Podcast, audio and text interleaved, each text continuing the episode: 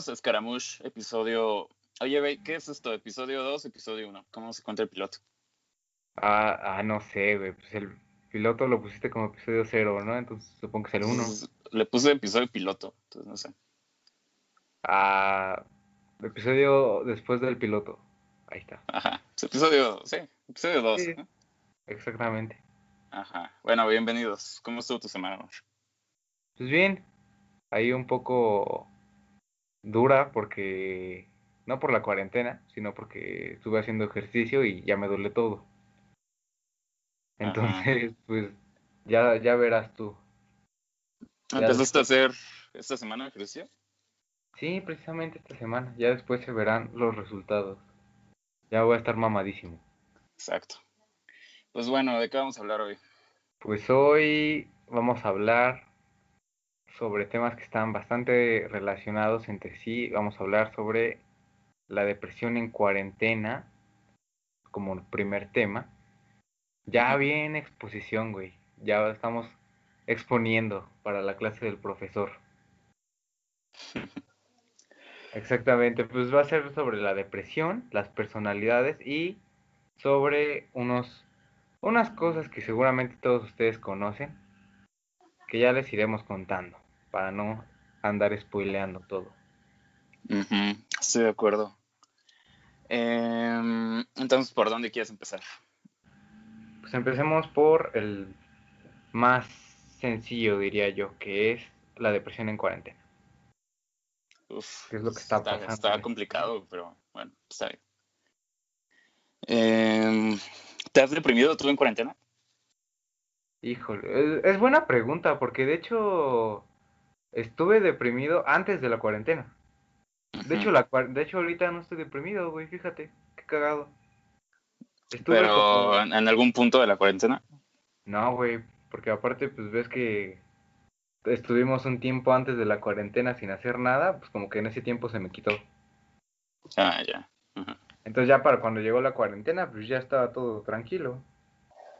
Por lo menos yo no tuve esa experiencia de depresión. Aparte, pues soy una persona que, si bien acostumbro salir de repente con amigos y así, no es todo el tiempo. Pues la mayoría del tiempo me la pasaba en la escuela. Y pues la verdad es que estaba un poco harto. Entonces, pues sí me sirvió como para pensar algunas cosas. Ya algunos hobbies los pude mejorar. Entonces, por lo menos a mí no me afectó en ese sentido. Pero, así un, un caso cercano, está, pues mi abuela se empezó a sentir un poco deprimida porque dice que, pues en mi calle se murieron varias personas, acá la, pues sí, güey, se empezó a volver varias bandas que mi abuela conocía. Yo ni conocía, la verdad, para que te miento. Pero mi abuela los conocía desde hace un buen y pues le empezó a afectar ese pedo. Dejó de ir a la iglesia, güey, porque pues imagínate, si de por sí en las noticias todo el tiempo estaban diciendo, no, que ya se confirmaron tantos casos, que tantas muertes, pues en la iglesia te lo recalcaban y aparte te decían los nombres, vamos a orar por tal señor que se acaba de morir por coronavirus. Pues sí, le entró como una depresión y dejó de ir a la iglesia, ya estaba como más tiempo en cama y así, o sea, no se puso, se puso mal sentimentalmente, o sea, no se puso mal de enfermedad, o sea, nomás le dio esa pequeña depresión. Ahorita ya está más, ya está más tranqui, pues ya agarró como la onda. Ya pues trata de no ver. Sí, güey, es que eso de estarte, estar viendo las noticias, o sea, sé que es importante, pero también verlas demasiado, sí, también es como, ay. Sobre todo aquí los noticieros son y tienden a ser muy amarillistas. Entonces, pues no sé, ellos sí te asustan y sí te, te presentan un escenario muy es muy apocalíptico, ¿no?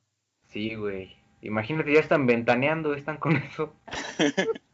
en hoy, no mames, está bien cabrón. Entonces, pues sí, más le afecta, más, pues supongo que sí le afecta más a los a los ancianos, ¿no? O sea, pues es que fíjate que hasta ahora no me han comentado, o sea, nadie de nuestra edad me ha comentado que tenga depresión. Bueno, es que también a nuestra edad no es como tan común.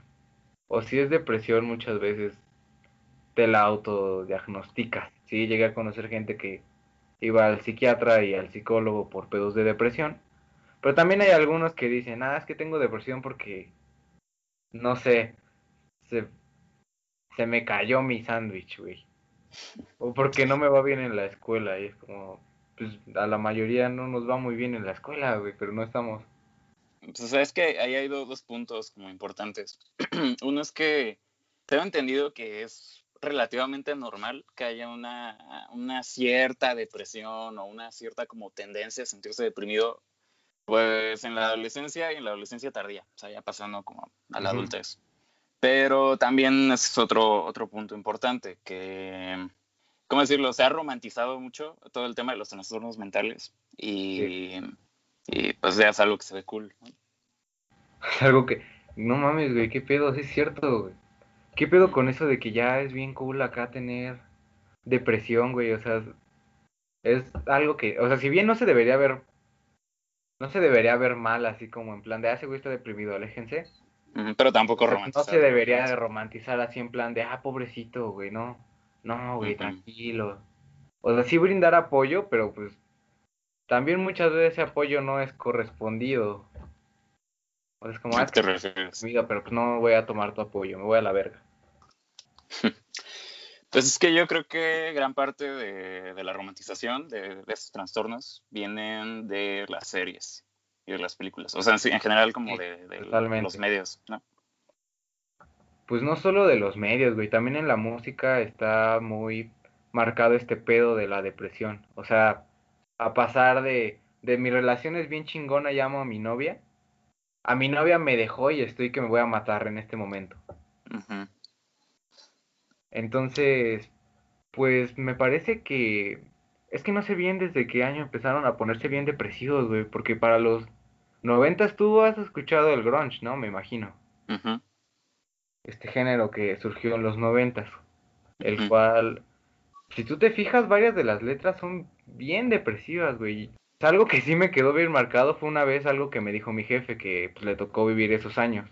Me dijo, es que haz de cuenta tú que Nirvana sacaba una canción donde decía, no, es que me dejó mi novia, güey, estoy bien triste. Y Soundgarden después sacaba una canción decía, no, es que se murió mi novia, se murió mi perro y se murió mi mamá. Y ahora estoy deprimido que me lleva la chingada. Y luego salía, no sé, Pearl Jam, hablando de, yo qué sé, me enviaron a la guerra y vi a morir a mis amigos y a mi general. o sea más bien ya no era solo como hablar de tus vivencias personales o una forma de expresar tu, tu depresión que también es sano. O sea, al final de cuentas el arte no sirve solo como medio de, de comercio, o sea, también es una forma de expresión en primer lugar y una forma de también plasmar tus sentimientos en tus obras, ¿sabes? Sí. Pero, o sea, abusar demasiado de eso a tal punto de ya decir, ya me voy a matar a la verga, nada más para obtener unas cuantas. Pues en ese tiempo no habían tantas visitillas, pero sí comprarte unos discos, hacer que un güey acá se esté cortando mientras escucha tus rolas, güey. A mí por eso nunca me gustó este pedo de los emos, güey. Siempre los los vi así como de lejitos. O sea, igual no los molestaba, nunca llegué a conocer a un emo en persona. Pues es que no nos tocaron como tal. No, güey. O sea, el movimiento emo fue, o sea, fue, fue muy fuerte en los 2000. Pero según... Bueno, como a mediados de los 2000 más bien. ¿Cómo? A mí sí me tocaron algunos, güey. Bueno, a mi hermana sí le tocaron varios. Pues mi hermana es cinco años mayor que yo, entonces. Ah, sí, ella sí le tocó. Sí le tocó. Ella, ella no es generación Z, como yo. No. Es millennial, ¿no? Exactamente. Pues sí, más o menos por esos años. Y justo, y cagado, güey, porque a mí siempre me dicen que soy emo. Entonces como, ok, según yo los emos ya no existían, pero va. Pero o sea, sí, o sea, igual no sé si ubiques la canción de Hurt. De um, Nine Inch Nails, ¿no? ¿Cómo? Nine Inch Nails. Ándale. Sí. Pues hay una, mi papá me habló de esto. Mi papá es muy analítico de, o sea, no es músico, pero le gusta mucho analizar este pedo de, de la música. Ajá. Y algo que sí me dijo y que yo comprobé por mi propia cuenta, es que le dan, es que Johnny Cash le da un contexto muy diferente a la canción al ser ya un hombre mayor que habla acá de tristeza, pues la canción es bastante triste, güey, pero tú la escuchas de un vato de 20 años y dices como, ah, no mames, está deprimido, güey, pero la escuchas de un señor y sí como que te da un sentimiento más de... Sí, como que ya se no sé, güey, como más empático, o sea, sí sientes como más el dolor. Sí. Que está raro, ¿no? Porque si es alguien más cercano a tu edad, también debería sentirlo igual, pero como que viniendo de una persona mayor, es, sientes más como, no sé si decir validez. No sé, lo sientes como un dolor más sincero. Pues es que imagino que llegar, o sea, a una edad grande y, y legítimamente cantar esa canción. O sea, porque pues sí, como dices, es una canción muy fuerte. Dice esto de que te, te, regalaré mi imperio hecho de basura y esas cosas, ¿no? Entonces, no, no sé, eso sí me imagino que pues sea ser muy triste estar en una edad así, como contemplar en retrospectiva lo que hiciste en tu vida y verlo así, como basura. Sí, sí, sí. Pues está muy cañón. Sí, le da un sentido completamente diferente que lo cante Johnny Cash a esa edad. Ajá. A que la cante. ¿Cómo dijiste que se llamaba la banda? Nine Inch Nails. Ándale. Sí, güey. Y sí está como. Pues ya nos salimos un poco del tema de la cuarentena, pero Sí, pero bueno, tiene que ver un poco con lo de los medios. Mm. Ah, pues claramente, sí, es cierto, estábamos hablando de eso. Por un momento olvidé que estamos hablando de los medios. Sí, pues es que mira, yo creo que, por ejemplo, el, el grunge fue importante porque, o sea, y viviéndolo desde esta perspectiva como de ser más honesto con los sentimientos. O sea, porque si te das cuenta, la música en los 80 que era, o sea, era muy festiva, muy de, de me a drogar, era, meter, eh, vamos a fiestas, vamos a pues, en ese tiempo estaba, ¿qué te gusta? ¿El punk antes del grunge? Estaba el punk, pero el punk era de, como de protesta. Más bien era, o sea, lo que era más mainstream, pues era el hard rock y el pop. El hard rock y el pop. Aunque creo que el hard rock decayó un poquito en los ochentas, pero sí. Sí, el pop y el, el synth pop, el synth pop más bien, ¿no? Uh Era lo que estaba más de... Ajá. Ajá. Eh, entonces, bueno, pues sí creo que, que, cumplía un rol importante mostrando como esa otra cara que no era tan, pues, tan mostrada, que era de una sociedad que creció pues, deprimida, o sea, como por ejemplo, no sé si has escuchado el OK Computer de Radiohead. ¿Cómo? ¿El qué? El OK Computer de Radiohead. No, güey, casi no escucho Radiohead. Ese disco pues, es un clásico de ellos. Y precisamente habla de esto, o sea, como de esa sociedad que creció. Y el disco ya no está al, principio de los 90, ya salió creo que en el 97, 98. Ok. Em, pero habla como de esta transición al, al, a la posmodernidad que, que pues estuvo marcada, eh, yo creo que para esas generaciones como una especie de, como de, vacío. Porque ah, verlo así, como que muchas generaciones antes tenían como un propósito más claro. Y a raíz de que llega la posmodernidad y de que llegan, pues sí, los noventas, y, o sea, incluso desde antes, pero como que los noventas empezó a ser más, más este, evidente, eh, pues sí empieza a, entrar este vacío que pues de alguna manera se tiene que cubrir. Y, y pues la música fue reflejo de ello. Sí, pues claro, la música es un reflejo de lo que se vive en ciertos tiempos, ¿no? Igual, pues Sí, es que no sé bien si decir que era un vacío, porque sí entiendo que durante décadas anteriores sí hubieron como más luchas y más cosas por las cuales moverse, por las cuales actuar, como pues hace rato decíamos del punk, también el movimiento de los 60, 70, ¿no? El movimiento hippie. También estuvo, pues sí, había como más lucha, como más que hacer, pero es que también los noventas estuvo muy marcado por el hip hop, ¿no? Pero ese es un movimiento más de, pues sí, por decirlo así, de los afroamericanos. Pues fue un gran contraste entre lo que fue el grunge depresivo y luego hablar del hip hop de todos. Pero igual retrataba una sociedad más, o sea, no te lo retrataba con flores, vamos. O sea, igualmente si bien el estilo era diferente, sí te retrataba ese lado oscuro de de la sociedad, o sea, no hablaban de, ah, me trata bien chido la sociedad porque soy afroamericano, no, güey. En cambio, te decía todo lo contrario. Pues sí, porque eran, o sea, si bien ya, ya a ese grado tal vez no estaba el, el nivel de racismo. No, no, sí lo pudo haber estado en los 40. Claro. Sí, este... aún, así, seguía existiendo y sigue existiendo cierta represión por parte de, la sociedad. Pues no sé si hacia, pero la, sociedad, blanca, menos en ese tiempo la sociedad estadounidense hacia los afroamericanos, pues sí. Sí. Que es lo mismo, o sea, no, lo, que decíamos, que mm, la música empezó a, a volverse quizá un poco más honesta, al menos en un momento. Yo creo que ya después sí se tornó mucho más comercial.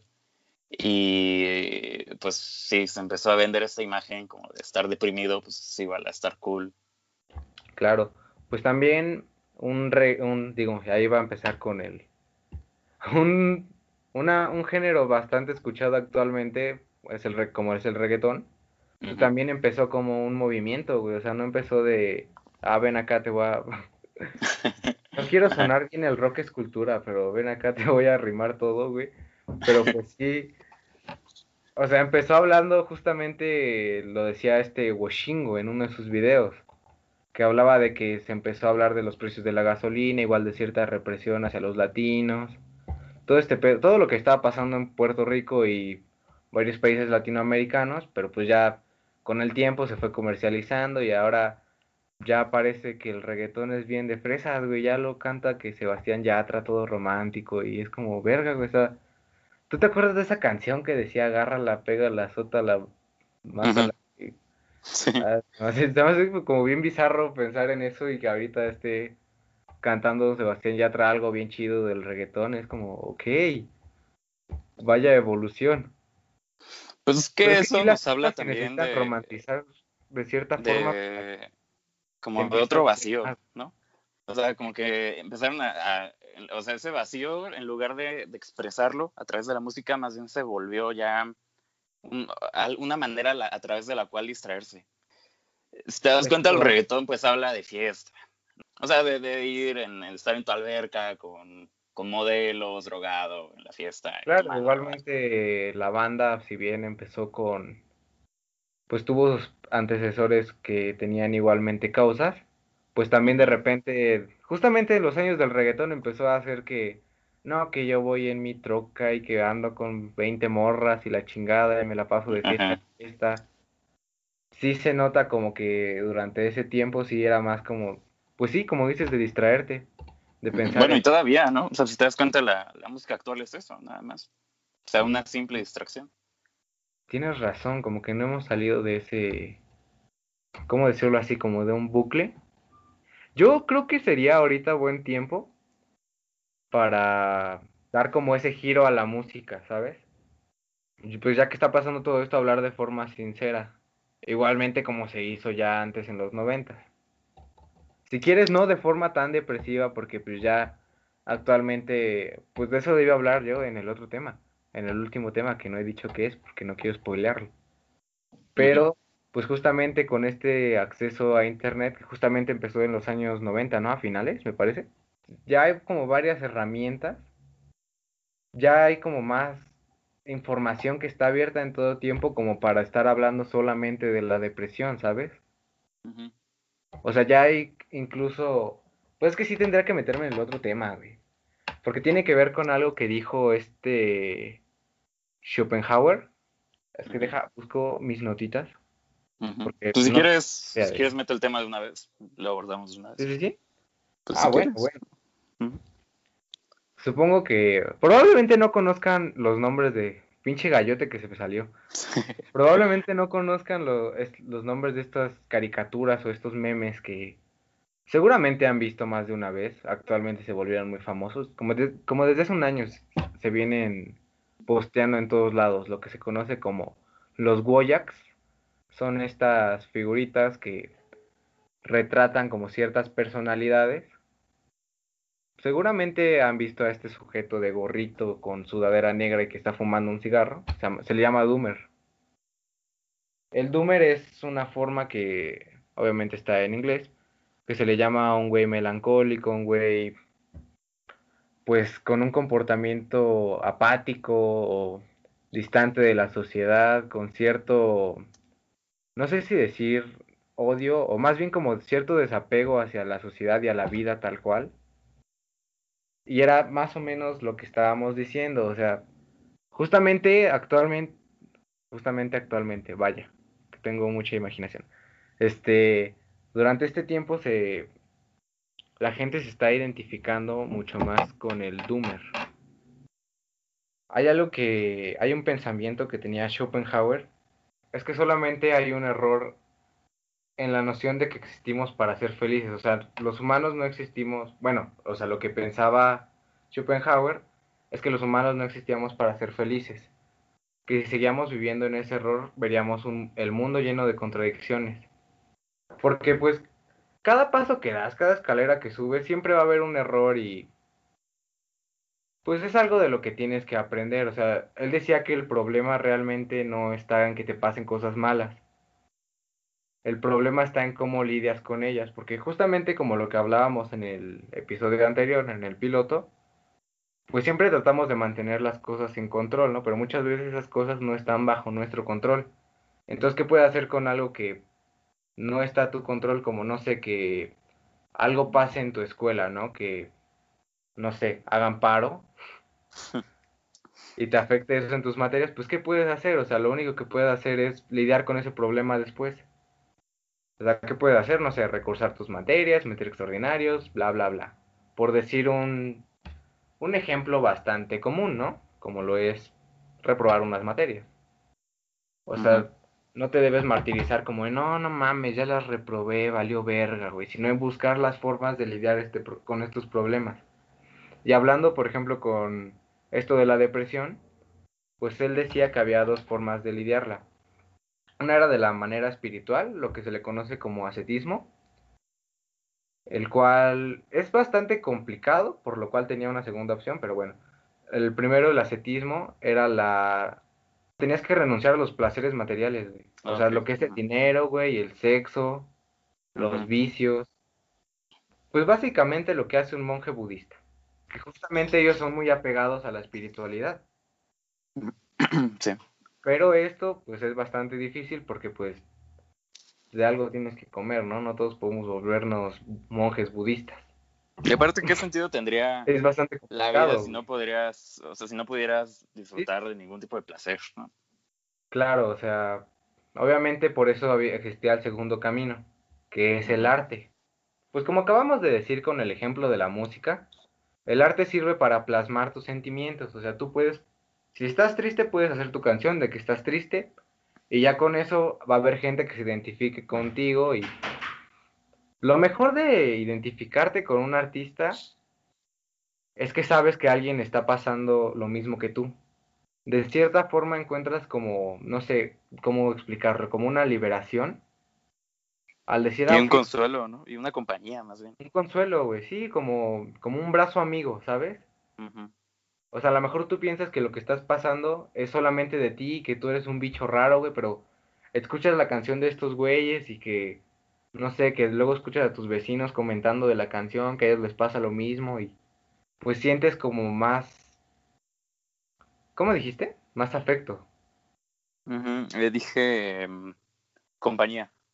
Pues sí, más compañía, afecto. Pues sí, especialmente compañía. Te sientes solo y al ver esta expresión de alguna banda o no, algún pintor, algún escritor que hizo un libro que puedes leer y a lo mejor te suena como ese meme de wow, es literalmente yo, pero pues muchas veces es así, te identificas y en cierta forma te ayuda.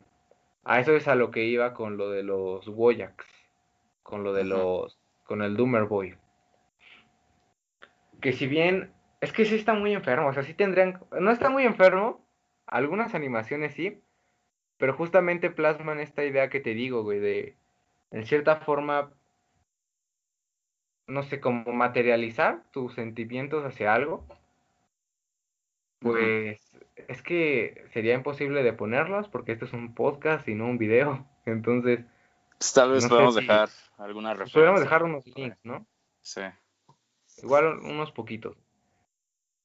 Pero haz de cuenta que te va a describir más o menos una de las animaciones para que cales. Pues en esta animación haz de cuenta que está el Doomer el Doomer Boy está bastante alcoholizado, se levanta de su cama, empieza a vomitar y luego recibe un mensaje de su novia, que para ese momento ya era su exnovia, le dice que se mudó con Chad. Chad también es un meme bastante conocido en 4chan, que también se está haciendo conocido en Facebook, porque pues ya sabes que pues, las cosas se, viralizan y se terminan viendo en todos lados. Chad es como el, no sé si decir lo contrario, es como el típico güey mamado que te baja la novia. No sé qué tan típico, a mí nunca me ha pasado, pero bueno. Este, pues sí, recibe este mensaje de la morra diciéndole que ese güey tiene un pito más grande. Literalmente dice eso, güey, no me lo estoy inventando. Que tiene un pito más grande y que se va a ir a vivir con él y la chingada y le dice adiós perdedor. Pues este güey se deprime, empieza a llorar, güey. Empieza a tomar alcohol, güey, luego se encuentra al pendejo este. Empiezan a hablar de que pues, ese güey... Ah, una, plática, una plática no muy que probablemente si alguna dama la escuchara diría como hijos de su puta madre, güey, pero no la diré. O sea, en resumen, el chat dijo cosas muy feas.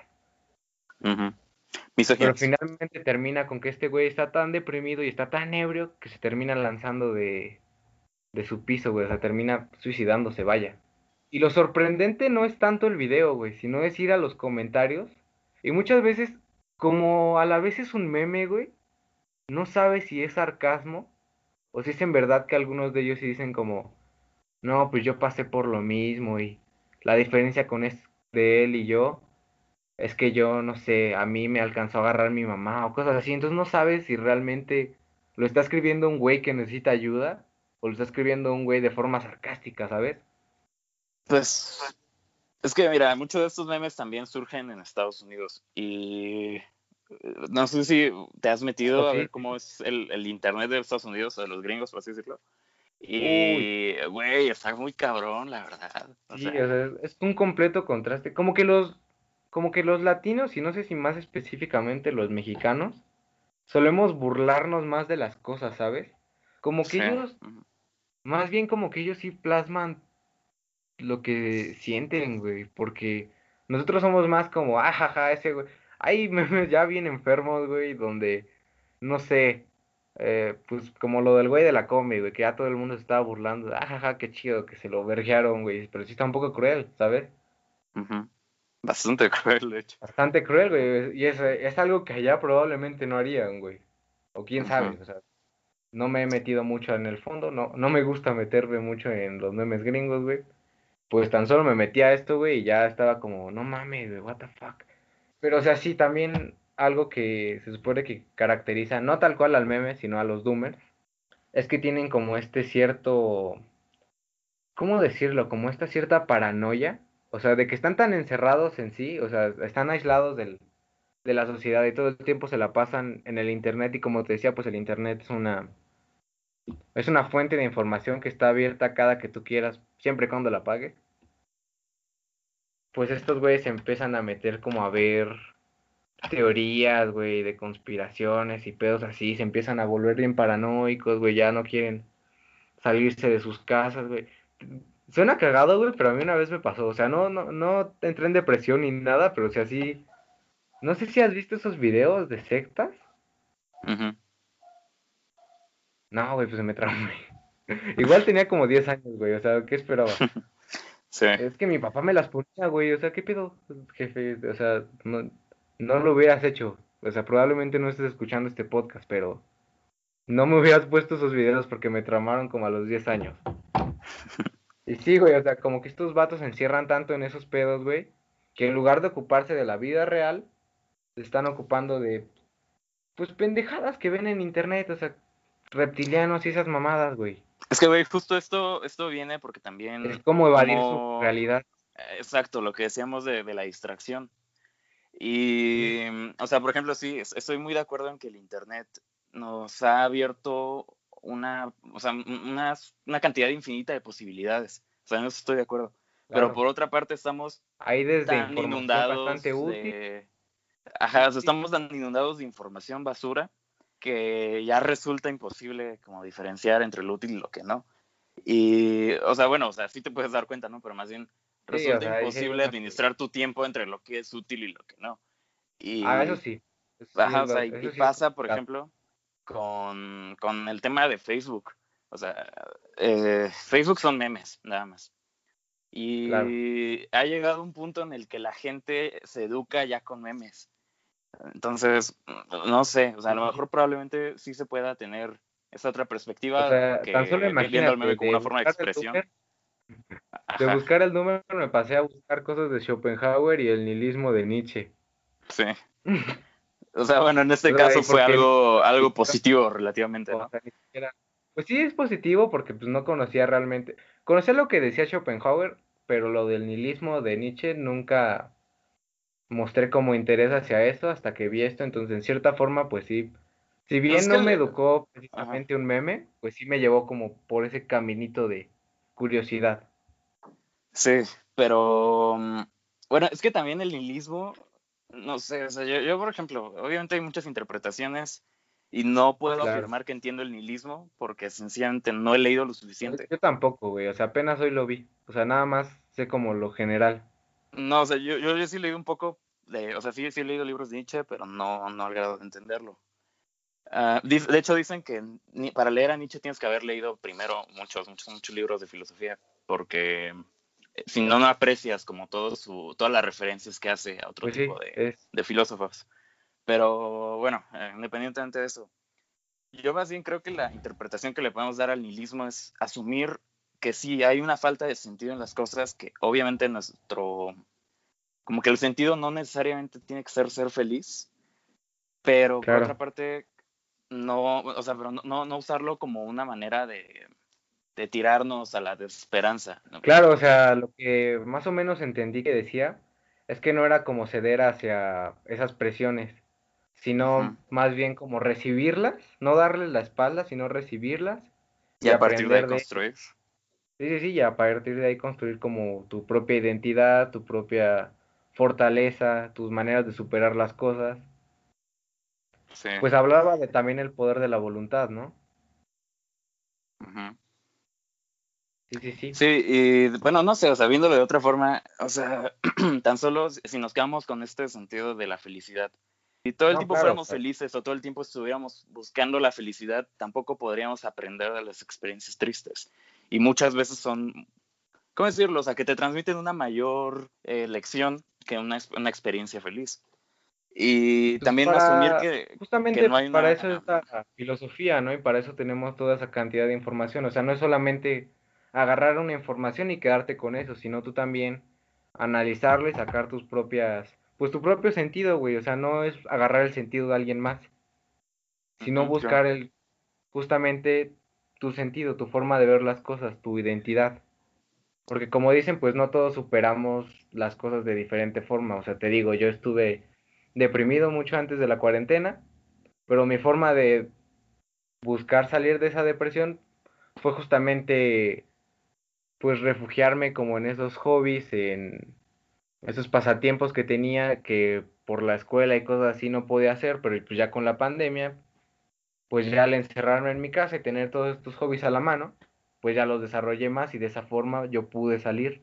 Pero si se lo digo a alguien más que tenga depresión actualmente, a lo mejor me diga chinga tu madre, yo, yo llevo del mismo tiempo que tú en cuarentena y estoy deprimido sí, pues es que también hay niveles de, depresión, o sea, ya sería el punto de la depresión clínica y la depresión como moderada, por así decirlo. Y la depresión clínica, pues, se resuelve ya con terapia o ya con, con, o sea, o ya directamente medicándose. Sí, yo, yo asistí al psiquiatra, pero pues no, no tenía como una depresión muy avanzada, o sea, sí era una depresión chiquita, fácil de salir.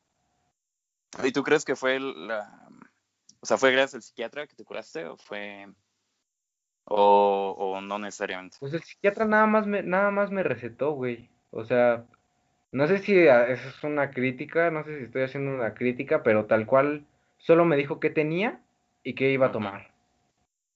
O sea, no me no me dio como nada de calma, ¿sabes? O sea, lo que lo que realmente me calmó fue como contarle ese pedo a mis papás a mis padres y a las personas cercanas a mí, eso fue como lo que en cierta forma me ayudó, ¿sabes? Porque lo tenía como todo retenido por eso en cierta forma, digo, ya saliéndome de este tema un poco, yéndome un poco más a lo personal, a mí me molestan un poco las personas que no, o sea, yo entiendo que es difícil expresarte, pero que no hacen ni el intento, porque pues si yo me sentía de la verga por no decir qué me estaba pasando y pedir ayuda, pues en cierta forma yo al intentar brindar ayuda y que no me la correspondan, sí siento como un poquito despreciado.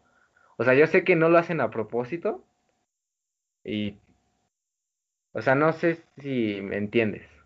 Sí, es que eso está también relacionado con la inteligencia emocional, ¿no? O sea, qué tanto estás consciente y de qué manera puedes interpretar lo que sientes y lo que tienes.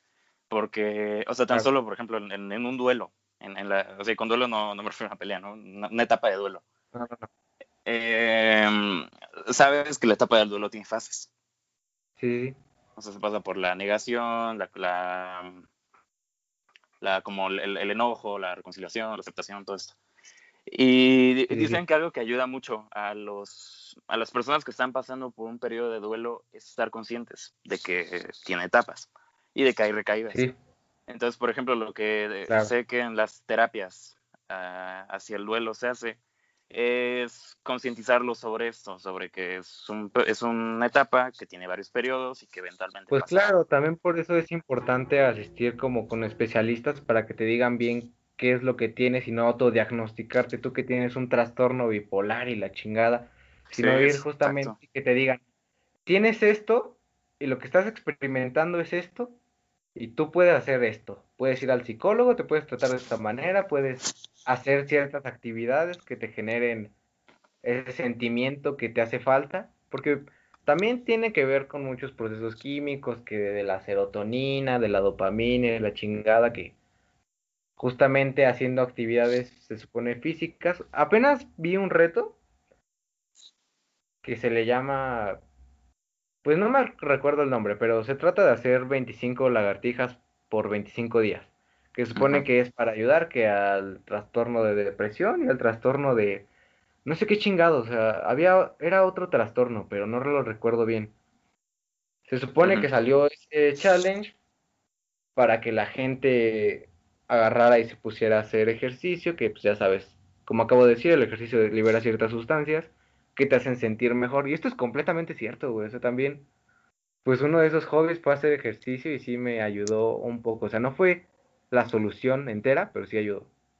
Sí, y mira, yo creo que con esto también podemos explicar en parte el por qué eh, como la cultura estadounidense está tan deprimida, ¿no? Y, es, independientemente de la pandemia.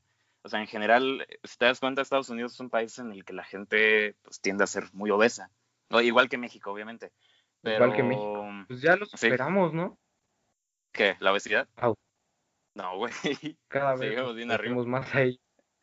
O bueno, no sé, probablemente sí. No sé. Según yo, en obesidad infantil sí, en obesidad en general no. Pero habría que checar el dato. Pero bueno, entonces yo creo que si buscamos una cierta estadística podemos encontrar una cierta correlación entre entre los países donde la gente no hace ejercicio y entre los países más deprimidos, ¿no? Claro, güey, o sea, ¿en dónde es? En... ¿Cuál era el esta ciudad donde podías comprar marihuana legal? Ah, en Ámsterdam. Ámsterdam. Ámsterdam. Justamente, pues se habla de que es un pueblo bastante activo, ¿sabes? O sea, no, no me refiero a activo con que estén bien pachecos. O sea, son pueblos en donde el uso del automóvil, si bien es común, como en todos lados, se usa más la bicicleta, güey. O sea, es gente que está, vamos, está en forma, está activa todo el tiempo, ¿sabes? Y aquí, pues no, ni en Estados Unidos, güey. O sea, tan solo aquí en Latinoamérica, pues probablemente todos conocemos a ese vecino que hasta para ir al Oxxo se lleva su carro. Que es una mamada, güey. Que hay oxos en cada esquina, te puedes ir caminando sin pedos. Ya si te vas a tus abritones, pues mínimo caminas. sí, y pues si nosotros estamos a ese nivel, pues imagínate los gringos. Claro. Sí, sí, sí, aparte, como la comida gringa es bastante grasosa, o sea, lo que nosotros conocemos como comida china, es comida china americanizada, o sea, los chinos no la comen tan grasosa. Esa ese tipo de comida china que comemos aquí, fue como, pues sí, americanizada justamente por los gringos, que estos vatos parece que si no tiene grasa no se lo comen. Aquí también comemos grasa, pero pues es más moderada, ¿sabes? O quiero pensar que es más moderada. Pues, quién sabe, ¿no? También la, cultura de la garnacha no es, no es nada sana, pero... Bueno, eso es otro tema, pero sí, yo también creo que la alimentación influye mucho. Y sobre todo en, la pandemia, también, eh, obviamente la falta de ejercicio físico pues, aumentó, pero a niveles pues, extremos. Aumentó y aparte también... porque pues cerraron muchos lugares a los que la gente iba, o sea, ya no podías ir al parque o a... Pues actualmente ya están más abiertos parques siempre y cuando mantengas tus distancias y tus medidas de sanidad. Creo que ya están abriendo gimnasios, ¿no? Me parece. Creo que, bueno, no sé. Eh, no, no, sé de gimnasios, pero ah, pues. sí, seguramente. Creo que ya sí, los parques ya abren. Pero bueno, pues si ya abrieron cines, me parece que ya han de haber abierto gimnasios. O quiero pensar. No sé. Pero bueno, pues así justamente por esto de andar cerrando estos lugares donde pues obviamente se acumulaba bastante gente, pues iba, la gente dejó de hacer como estas actividades de ejercicio. Que no sé, yo la verdad prefiero hacer ejercicios en mi casa, pero bueno, si es la forma en que la gente hace... Socializaba también. Sí, pues también socializaba, o sea, no es solamente el ejercicio. También es que acá veías a la comadre haciendo zumba y zumba. Sí, a la morra que te gustaba. Ya a la morra en el, para ir. Sí, malvato mamado que veía a la morra, güey. Pues sí. Sí, es que es, muy obvio el, por qué, el por qué en la pandemia los niveles de, pues de depresión y sí, no Es ningún misterio. Sí, no, o sea, porque también, obviamente, hay desempleo, hay falta de oportunidades, hay incertidumbre, hay inseguridad. Es normal que haya ansiedad y es normal que haya depresión. Pero claro. lo que creo que no es normal es que una sociedad ya viva este, perfectamente deprimida. O sea, y, sí, por, supuesto que aumentó, aumentó el, el, esos índices pero la sociedad gringa ya era de por sí una sociedad muy, muy depresiva. Bastante depresiva, güey. Y mira que aquí en México podríamos estar bien deprimidos, güey, pero te digo que tenemos como una cultura más de burlarnos de todo, güey, hasta de los narcos. Sí. ¿Sabes qué oí alguna vez? Que en, en muchos países donde la gente siente más libertad de expresarse, es donde la gente lloraba más y no necesariamente, o sea, bueno, y por ejemplo, encontraban una correlación entre los países más libres y más desarrollados y era donde la gente lloraba más cuando se supone que es donde tendrían menos, menos necesidad de llorar. O sea, por ejemplo, eh, mostraban el caso. Vamos, es como lo de tenemos todo pero no tenemos nada. Probablemente, o, o sencillamente en, en otros lugares como en México, donde créeme que más de la mitad de la población tiene motivos y verdaderos para llorar. Sí, claro, sí, sí, sí. Eh, sencillamente lo reprimen, porque la cultura mexicana de por sí es, o sea, todo este tema del macho, es, o sea, no lloras, no te muestras vulnerable, no expresas sentimientos. Ah, bueno, sí, claro. Y es algo que en, otras sociedades más libres, cuando obviamente también tienen motivos muy válidos para llorar, eh, pues, o sea, pero quizá menos evidentes, al menos en principio, ya que, o sea, sí se puede más bien ver como por este lado que dices del vacío. Em, pues es donde curiosamente lloran más, pero pues es por esto, porque son más libres. Pues no sé si es, bueno, es que sí, México sí tiene una cultura bastante represiva, por lo menos en este tema de los sentimientos, y es como, no llores porque eres macho, No sé, mira, a mí me gusta mucho Boys Don't Cry de The Cure, y no son mexicanos, ¿eh? no, no es cierto. Es un, chascarrillo cibernético. Pero, pues sí, o sea, vamos, también yo creo que Estados Unidos, si bien todo esto que estamos diciendo está relacionado con, pues, la falta de actividad física en esos compas, güey, también sus... Vamos, o sea, es que hace rato que decías, me quedé pensando de lo que estabas diciendo de que aquí los medios son muy amarillistas. O sea, sí, los medios aquí tienden a exagerar, o no exagerar, pero sí más bien mostrar demasiado en las noticias, como que allá más bien no necesitan mostrar demasiado porque pasa demasiado, ¿no? Tal cual como aquí pasan cosas muy cabronas, güey. Allá imagínate, no pueden enviar a sus hijos a, tranquilos a la escuela. O sea, este tema de los tiroteos escolares. No puedes enviar a tu hijo a la escuela porque te da miedo. ¿Viste esa mamada de que estaban sacando mochilas que son casi chalencos antibalas? ¿Neta? No, no lo he visto. Sí, güey. O sea, yo espero que sea una noticia. Bueno, no sé si esperar que sea una noticia real, porque también implicaría algo muy cabrón que está pasando allá. Pero, pues llegar a tal grado de, de plano comprarle protección a tus hijos para que vayan a la escuela sin que se los balacen. Pues sí está bastante cabrón. Sí, por lo menos. Y la verdad es que habla de que algo ya está muy mal. Sí, sí, sí. También es que ese tema de, eh, de sus armas legales, güey, de que cada gente tiene su propia arma en su casa, sí está muy... Sí tiende al desastre, ¿sabes? O sea, no, no lleva como a nada, a nada bueno. Sí, estoy de acuerdo. Y mm, sabes también que es importante ahí como la soledad. O sea, por ejemplo, eh, y creo que con este punto puedo explicar también el tema de la pandemia y el tema de Estados Unidos y por qué quizá en México la sociedad no está tan deprimida. Es porque... Mm, quizás sea por las festividades, ¿no? Como que la ah. sociedad mexicana, debido a las tradiciones, también estamos como... Así somos bastante festivos, güey. Tanto nosotros como otros países latinoamericanos somos más de festividades que el Día de Muerto, que el Día de la Independencia. Ellos también tienen sus festividades, pero más como Sí, como el, 4 de julio o lo de, el Día de Gracias, todo esto. Pero ¿sabes también qué cosa? La familia. O sea, si te das cuenta, la familia en México suele ser un poco más unida. O bueno, no, yo creo que mucho más unida. Que obviamente trae un montón de problemas, como en el tema de la pandemia, que pues es obvio que los contagios se vayan a, a, propagar más. pero en general es, es, más común... tu familia. Sí, obviamente, sí. Y eso ahorita llegamos a ese punto, pero... Eh, es, es, más común que aquí se viva pues con los abuelos, con el tío, con, con más hermanos. Y muchas veces, o sea, no, en todos los casos, está cambiando, pero en muchos casos todavía se crece mucho con apego a la madre. Y en Estados Unidos, te das cuenta, se da más que los niños crecen solos. ¿Por qué? Porque, eh, o sea, se tiene esta cultura donde más los padres trabajan, donde también eh, en muchos casos dejan al niño un montón de horas de entrada educándose frente a una pantalla, lo cual obviamente trae un montón de problemas. Y también con este sentimiento de soledad. Y este sentimiento de soledad, pues al final termina detonando en cosas como el tema de los, de los tiroteos en las escuelas. Claro.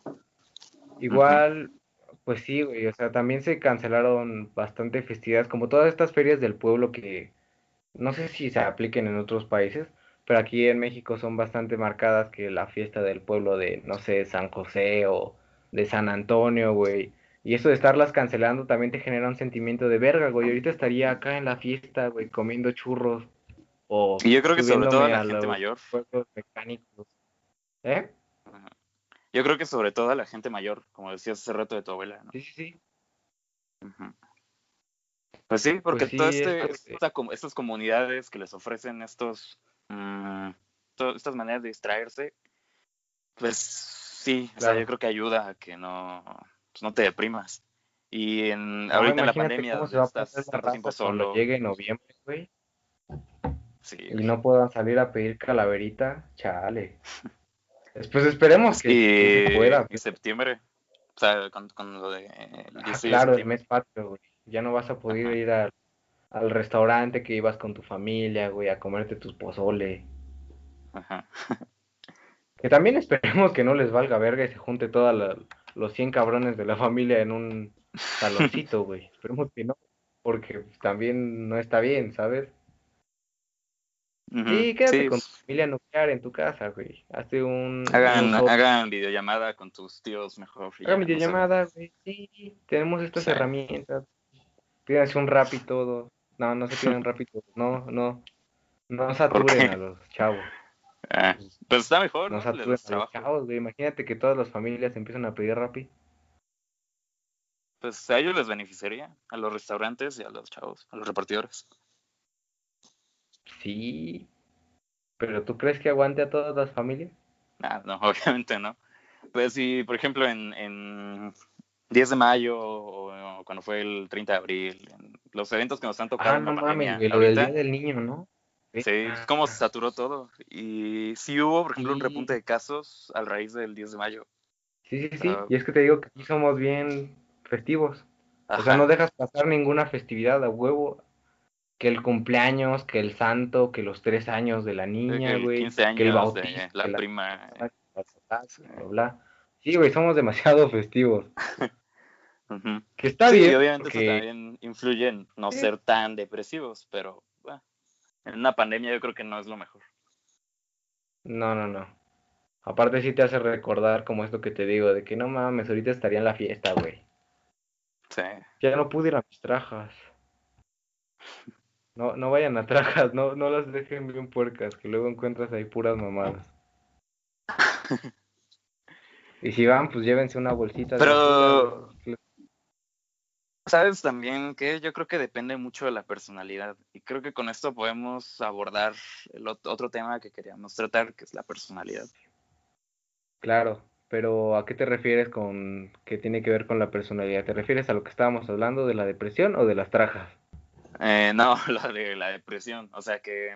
Ah, bueno. Por ejemplo, yo, yo no soy una persona que me considere, pues más, más que me considere, pues no soy directamente una persona muy tan de fiestas, no estaba acostumbrada a salir tanto. Yo tampoco. Y por lo tanto a mí la pandemia no me afectó tanto, no, no, yo creo que la he podido manejar bien. Pero es porque mi personalidad es así, o sea, eh, yo creo que es lógico también entender que haya banda que de plano ya le esté valiendo la cuarentena porque, pues porque estaban acostumbrados a otro estilo de vida y porque sencillamente no pueden aguantar la soledad. Porque también es otra, o sea, la soledad está, o sea, es cabrona, pero te trae beneficios pero mm, pues, hay gente que no está acostumbrada a convivir con consigo mismos. Entonces, pues sí, tiene que ver mucho también si eres o si te consideras una persona pues, introvertida o extrovertida. ¿no? que, bueno, creo que de esto también claro, o sea, es, un buen tema. Digo, hablando de esto de, los, de las personalidades, este, hace poco pues me enviaste ese test de personalidades que no recuerdo bien el número, ¿eran 16 personalidades o eran menos? Ajá, es el test de Myers-Briggs, se llama. Sí, sí, sí. Este test que evalúa tu personalidad, me parece que tú y yo somos INTP. Que, fíjate que al principio yo pensaba que ese pedo era bien como horóscopo de mamadores, ¿sabes? o sea, es que más bien, no porque tuviera ese prejuicio, sino que lo empecé a ver como compartido en Facebook y lo compartían tipo de, pues como esas publicaciones de horóscopo de con quién eres más compatible. Entonces decía como, ah, es pinche horóscopo para mamadores, güey. Pero no, ya luego que lo investigué bien, o sea, sí me dio morbo hacerlo porque dije como, ay, ¿qué voy a hacer yo? O sea, ¿para qué te miento? sí me metí a ver como qué chingados era yo. Y cuando vi que decía INTP dije como, ah, ok, ¿qué chingados es esto?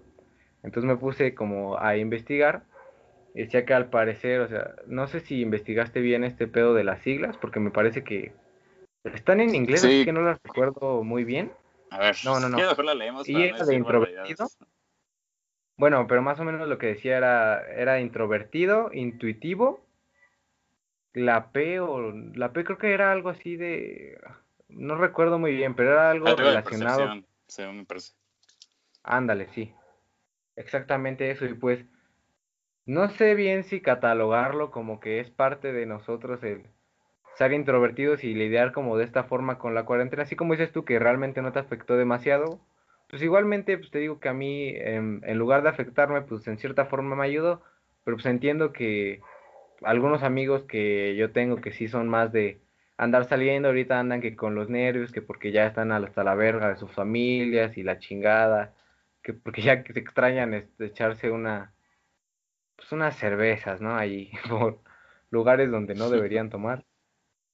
Entonces, pues a ellos sí les afecta bastante, güey, porque ellos son del tipo de personas que se la pasan saliendo y pues obviamente también muchas de estas personas sí están tomando como sus alternativas, incluso no sé si alguna vez te llegaron a invitar a estas pedas de estas pedas de Zoom o de Sí. videollamadas. O sea, sí, es una buena forma.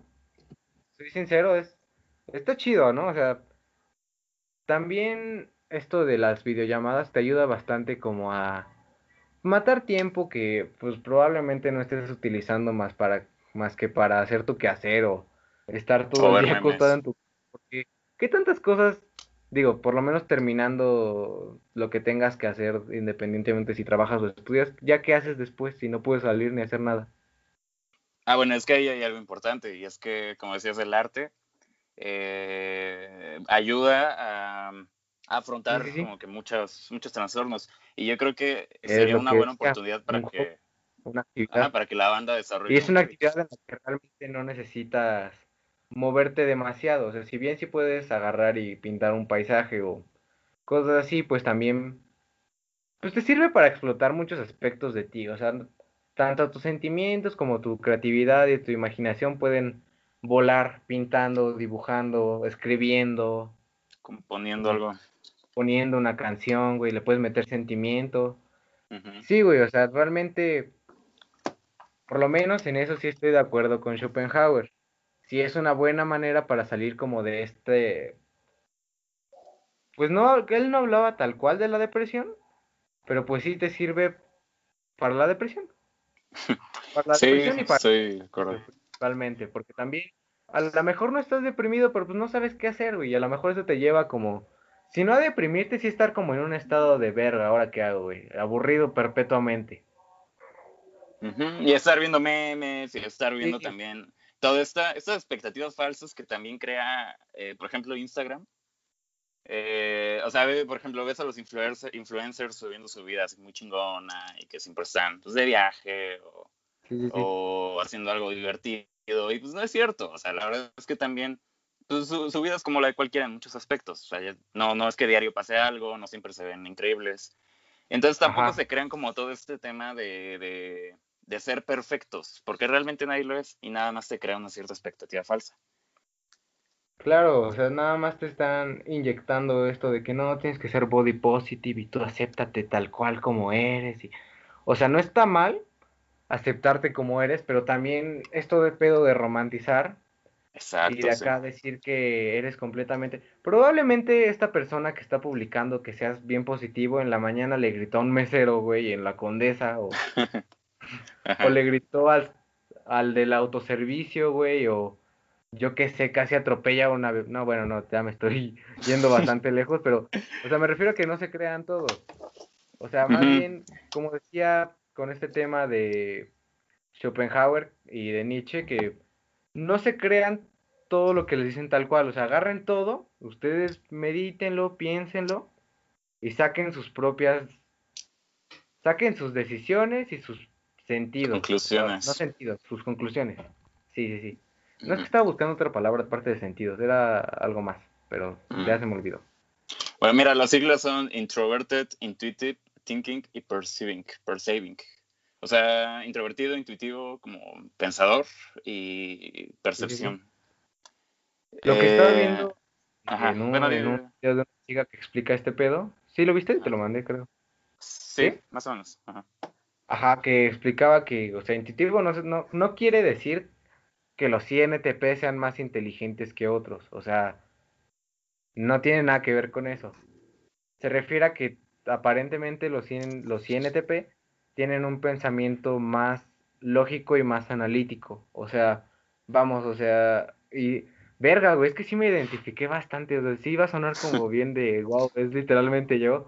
Pero, o sea, sí me dejó con la boca abierta, güey, porque sí decía como, es que siempre buscan como el, el porqué de las cosas y si no lo encuentran hasta, y si no lo encuentran, lo buscan hasta que lo encuentren o les explota la cabeza, güey. Y sí me ha pasado, güey, ¿sabes? O sea, yo que toco la guitarra, de repente, pues, como en estas épocas, pues no tengo maestro. De por sí nunca he tenido maestro. Tuve como tres maestros de guitarra y no les aprendí nada. Aprendí la mayoría yo solo. Pero justamente aprendiendo solo, güey, me detenía bastante, me trababa demasiado, güey, y si era como, pues sí me obsesionaba demasiado con mis errores, güey. O sea, si era como, verga, ¿por qué a este güey del video sí le sale y a mí no, güey? ¿Por qué? ¿Por qué? ¿Por qué?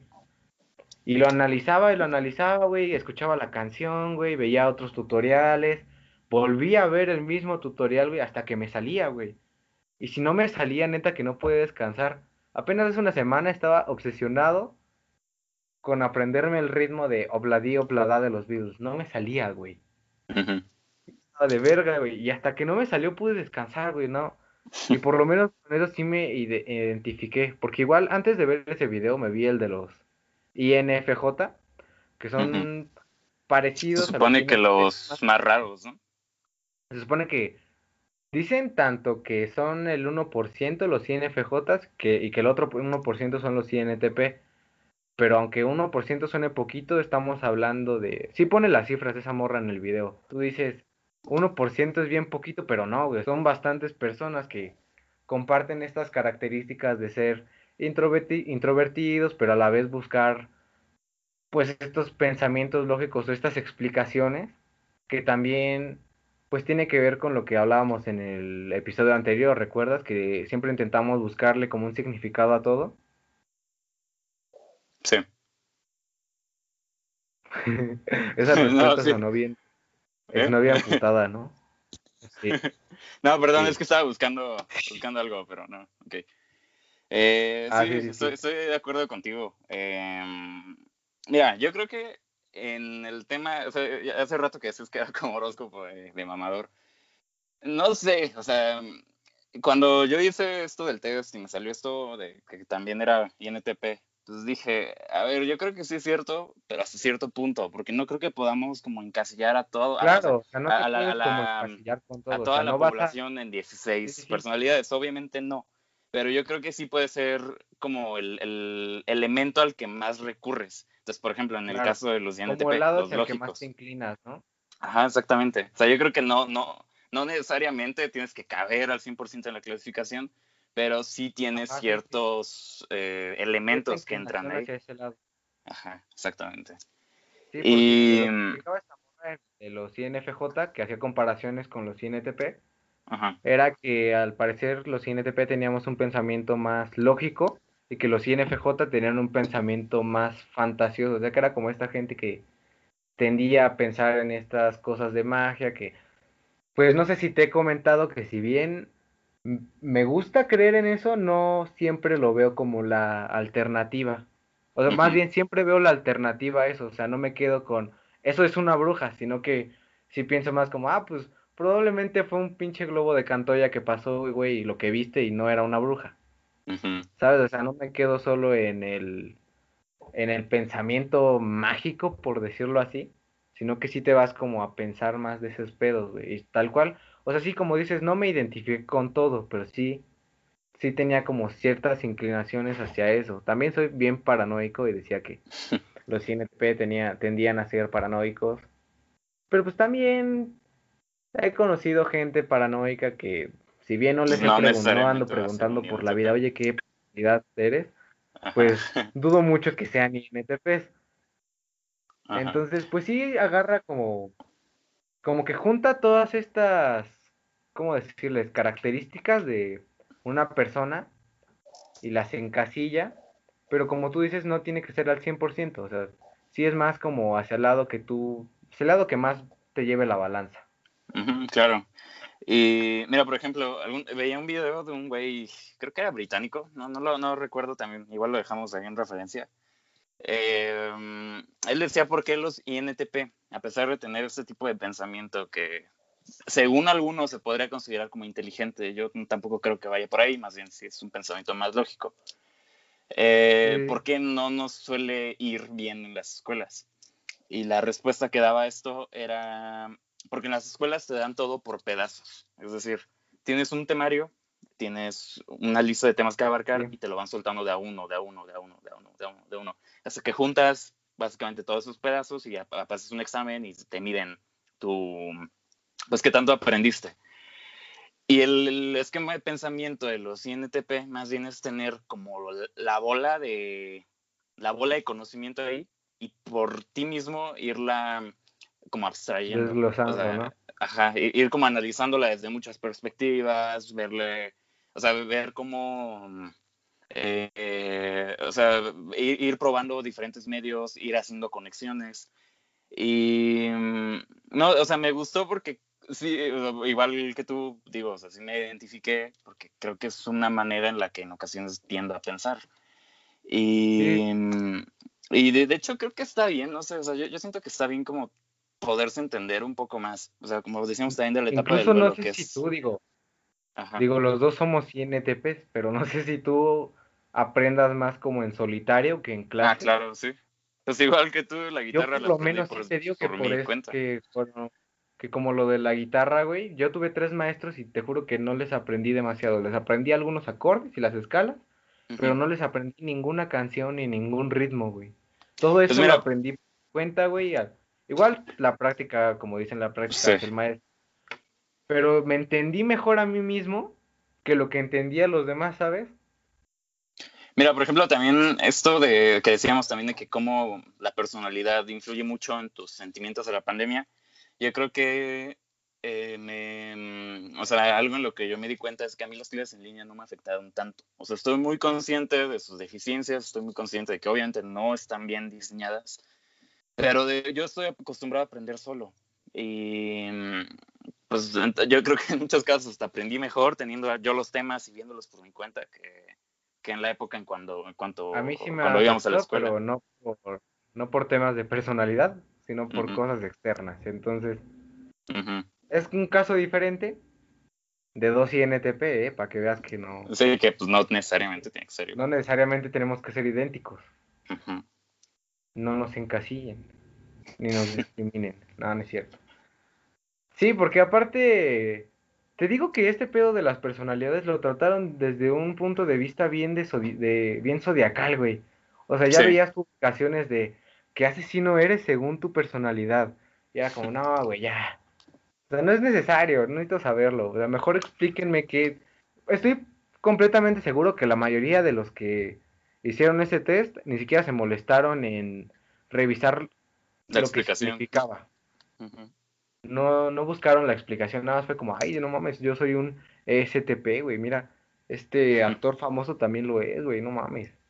Es como, no, güey, pues también detente a pensar las cosas un momento, a lo mejor y necesitas ayuda y tú no sabes, güey. Exacto. Y aparte de también verlo como desde esa perspectiva, y también, eso es como lo que te decía, de educarse con nenes. O sea, lo malo de, de o sea, está bien que te acerquen los nenes a muchas cosas, de las que de otra forma tal vez no te acercarías, pero también verlo todo desde esa perspectiva como de, pues, pues como de meme, así como, como dices, claro. ¿Qué tipo de cosa eres según tu personalidad? O sea, no, no, no va por ahí. No, no, no. pues para qué se tomaron el tiempo de hacer un test que englobe todo esto como para que tú nada más agarres y pongas que, ¿qué tipo de fruta eres? No mames. Ajá, sí, son pendejadas, la verdad. Pero, mm, bueno, o sea, también eh, eso es una manera de abordar las personalidades. Obviamente, pues, hay, muchas, ¿no? Según, según Freud, por ejemplo, era más bien como la suma de los objetos que, mm, o sea, como que históricamente habíamos amado y habíamos perdido, y sobre todo perdido. Es de mm. cuenta que, mm, según él, incorporábamos algo de, de estos objetos, y con objetos no me refiero pues, a un teléfono, sino a personas, a, sobre todo a personas, sobre todo a los padres y amigos y experiencias incorporábamos algo de ellos a, nuestro, a nuestra propia personalidad y a raíz de ahí íbamos construyendo nuestra persona. Sí, sí, sí. No está muy alejado de la realidad. Sí, la familia y amigos afectan de, pues sí afectan de forma directa a cómo se desarrolla tu personalidad. no está, está bastante acertado, o sea, no por nada es Freud. Pues sí es otra forma de ver lo que son las personalidades. Y pues Estaría chido que estuvieran nuestros otros dos compañeros para ver la para ver este pedo de la cuarentena desde otras personalidades, pero pues lamentablemente no están. Y quién sabe si estén. ¿Quién sabe si estén? Porque son personas muy ocupadas. Ajá. Su personalidad es diferente, ¿no? Sí, claro, o sea, ellos no, son, ellos no son INTPs, güey, no, no van a andar haciendo un podcast. Mira, ¿sabes algo que también decía este güey británico? Decía que eh, algo que pasa con los INTPs es que son muy, o sea, tienes la tendencia a explorar, y con explorar me refiero a, no, o sea, no, me refiero a irte a las montañas y a ver qué claro, encuentras, no, no, Más bien como a explorar cosas, o sea, como en este caso, por ejemplo, hacer un podcast o, o, hacer algo por simple curiosidad. Y es algo que muchas personas no lo hacen hasta que no ven un beneficio directo. Claro. Y pues no sé, creo que entendería el por qué entonces pues, la, tal vez la idea no sonó tan atractiva para, para sus compañeros, pero para en este caso a nosotros sí. Mm, puede ser, ¿eh? Nunca les he preguntado qué persona. Pues es que le digo que no voy preguntando. Curioso, por favor, porque sí, a lo mejor de repente pregunto qué signo eres, pero no pregunto qué personalidad eres, ¿sabes? O sea, le pregunto, ah, sí, yo soy Géminis. Pero nunca les pregunto, oye, tú eres un STP, ¿verdad? No, pues no. Pero eh, de hecho, sería un buen tema de conversación, ¿sabes? O sea, llegar acá con un amigo y, oye, ¿tú qué personalidad eres? Que te mande a la chingada, ¿no? Que ya no, pues, no, del otro lado. Si no te respondo qué signo soy, qué verga te va a andar respondiendo de, respondiendo de mi personalidad. No, pues, o sea, puede que sí, mira. Verga, es que ah, para eso sí difiero un poco. Porque si bien o sea, claro, sí entiendo explorar cosas que me llaman la atención, pero por ejemplo, si tú me dices, oye, vamos a... Verga, no encuentro bien un ejemplo. Por decirlo de lo que acaba de estar, subir una montaña. Si yo no le tomo importancia, si no le tomo más bien como un atractivo, no le veo el atractivo a esa idea, si es como, no. O sea, no, no digo como, ah, sí, a ver qué va a pasar, güey. No, agarro y digo como, no, a la chingada, no, eso no quiero. O sea, sí soy como más cerrado a explorar cosas que no me interesan, ¿sabes? O sea, no es como... Esto sí me interesaba, obviamente, hacer un podcast sí me interesaba. Pero si me decías, en lugar de vamos a hacer un podcast, vamos a subir, ¿qué te gusta? Este, el pico del águila, a lo mejor te hubiera dicho, no, ya lo subí, por favor, no quiero regresar ahí. Entonces, sí, obviamente, no, pero yo creo que sí, sí puedes llegar a tener una, mentalidad un poco más abierta que otro tipo de personas. Puede, puede que sí. Nunca me había puesto a pensar en ese detalle de, mi persona, pero ah, es que nuestros compañeros, los que sí reclutamos para el podcast, sí son un poquito cerrados. Sí. Más uno de ellos, no diré nombres. Por esa risa yo creo que ya deduciste quién. Claro. Entonces, a lo mejor si viene ustedes ya también van a saber quién es. Pero mientras, solamente grabó un episodio perdido, el episodio perdido del Escaramuch. Y que jamás, ya ni siquiera hay pruebas de ese episodio. Que jamás, ya no hay pruebas, ya. Nunca, nunca la chingada ese episodio. Sí. Eh, no diré mucho, pero di demasiados datos de mi persona. y de las demás personas también dimos muchos datos, entonces era perfecto para que un secuestrador fuera por nosotros, entonces decidimos borrarlo. Pues bueno, Rodrigo, conclusiones acerca de estos temas. Pues no sé, creo que podemos extraer mucho, pero así en resumen, pues hagan ejercicio, coman bien, traten de, de estar conscientes de que... Vayan a la iglesia, Ah, bueno, es una manera, como dices, también de abordarlo desde la espiritualidad, en lo personal, no sé lo que yo comparto, pero... Apréndanse esas palabras, las palabras complicadas que nos digamos, apréndanselas. Ascetismo, por ejemplo. Cuando probablemente no lo ocupen hasta que hablen con alguien que tenga bien de, bien de espiritualidad, pero pues está chido saber palabras nuevas, ¿no? Yo ya aprendí ascetismo, futilidad, que no la usé en este podcast, pero estaba chida. O sea, si quieren buscar a futilidad, tiene que ver con este desapego hacia, más bien hacia un desinterés. Es un desinterés, más bien. Sí. Desinterés hacia las demás personas. Quiere decir futilidad. Esta es pues la, no, no, se, no, se educan tanto con memes, con Facebook, no se crean todo lo que se ve en Internet, no necesariamente tienen que cumplir esas expectativas de perfección y están conscientes de todo, de la inteligencia emocional, de, pues sí, de su, de su personalidad y critiquen todo, no, no se lo tomen como verdad absoluta nada de lo que se dice en ningún lado. Y menos lo que nosotros decimos. cabrones, no, no anden ahí destruyendo gente. Obviamente, ¿no? O sea, no, no se pasen de verga.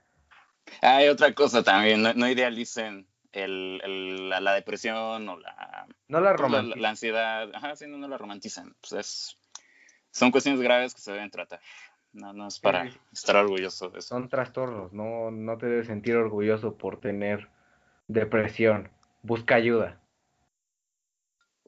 Estoy de acuerdo. Busca ayuda, eh, formas de lidiar con las cosas, como ya habíamos dicho. Te repetiríamos todo el podcast, pero no podemos hacerlo. Entonces sí, estas son nuestras conclusiones y esto fue el episodio número 2 de Escaramuch. Oye, ¿no quieres hacerlo los trending topics? Ah, verga, sí es cierto. ok, este es el episodio número 3 de Escaramuch. no, continuamos, continuamos. A ver, no, sí, échatelo. Sí, ahorita de volada, Esperemos que sean divertidos y no tristes como los de la semana, como los del, sí, la semana pasada. Sí. Pues mira, el 1 y el 2 es Inmunidad Survivor y el otro Guerreros. Ah, no, perdón. El 1 es Inmunidad Survivor, el 2 Guerreros Challenge. Pero creo que tiene algo que ver. Guerreros eh, Challenge. Con, sí, no, no, es, no sé, están hablando algo de un programa. Yo creo que es de lo mismo.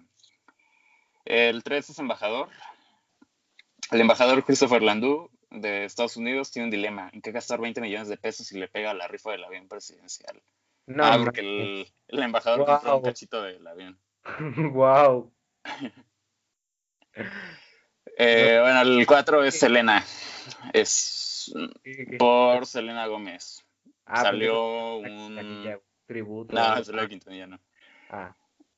Salió un, teaser de Blackpink. Supongo que es una canción. Y pues no sé. No sé cuándo vaya a salir, pero. ¿Un teaser de Blackpink? ¿De Selena Gómez? Ajá. Ni idea. Yo pensaba que hablaba de Selena Quintanilla. Hubiera estado chido, ¿no? Sí. Es que el, tema, el podcast anterior. La claro. Sí la abordamos, ¿verdad? En el podcast anterior. Con lo de los fans extremistas. Claro. Porque no era un fan, güey. Era una, una señora que trabajaba con ella. Pues, güey, ya después investigué, haciendo como un poco de. Pues ahí de, recapitulación. No mames. Y, güey, sí, era, sí tenía algo la señora. O sea, sí tenía como una obsesión muy, muy cabrona hacia ella. Verga. Te dije. No lo puedo creer, sí, tienes razón. Me culpo. Desinformé a la audiencia. Disculpa aceptada. Pero todo por eso disfrutarán de la nueva sección a partir del siguiente episodio, Diccionario con Omar. Recapitularé todas las palabras complicadas que digamos en el podcast y se las explicaré al final. Para que puedan verse bien mamones enfrente de sus de sus compañeros. Puedan llegar y decirle, no, sí, yo, yo siento mucha futilidad hacia los white Oye, oye, de casualidad, es que eso ya fue de la semana pasada, ¿no? Pero no está en tendencia lo de cancelar a Netflix. Por lo de mm, por lo de ¿qué era? ¿Una serie, una película, algo de Era una película de unas niñas que hacían tuerco. Mm, mira, no, no sé, no estoy muy informado, pero no sé si tú sí, si quieres mencionar. a ver, pues échale no, ya tenemos tema. No, pues mira, Netflix, creo que la película no ha salido aún, pero sacó un promocional de esta película con una portada, ya sabes que siempre les ponen portadas a sus cosas, como cualquier película. Pero vamos, o sea, es una portada con niñas menores de edad, demasiado menores, o sea, no estás hablando de una niña de 16, 17 años. Estás hablando como de, creo que tenía como 11 o 10 años, güey, no estoy muy seguro. Porque ya para cuando... Ni siquiera me, me atreví a buscarlo en Netflix porque no quería dañar mi historial. Entonces, pues es una película que básicamente trata de una niña que quiere cumplir su sueño de hacer twerk me imagino que tiene este cliché de agarrar y de que no hay que sexualizar las cosas y la chingada, pero lo que la gente dice es que cómo puedes tener ese cinismo de decir no sexualicen el twerk cuando estás sexualizando unas niñas en tu portada de la película. O sea, la portada, imagínate, la portada está tan cabrona que no la pueden mostrar en YouTube, güey. No, manches. No la pueden mostrar ni en 4chan. Ajá. O sea, imagínate en 4chan, ¿cuántas cosas no muestran en 4chan que no pueden mostrar esa portada? Ajá.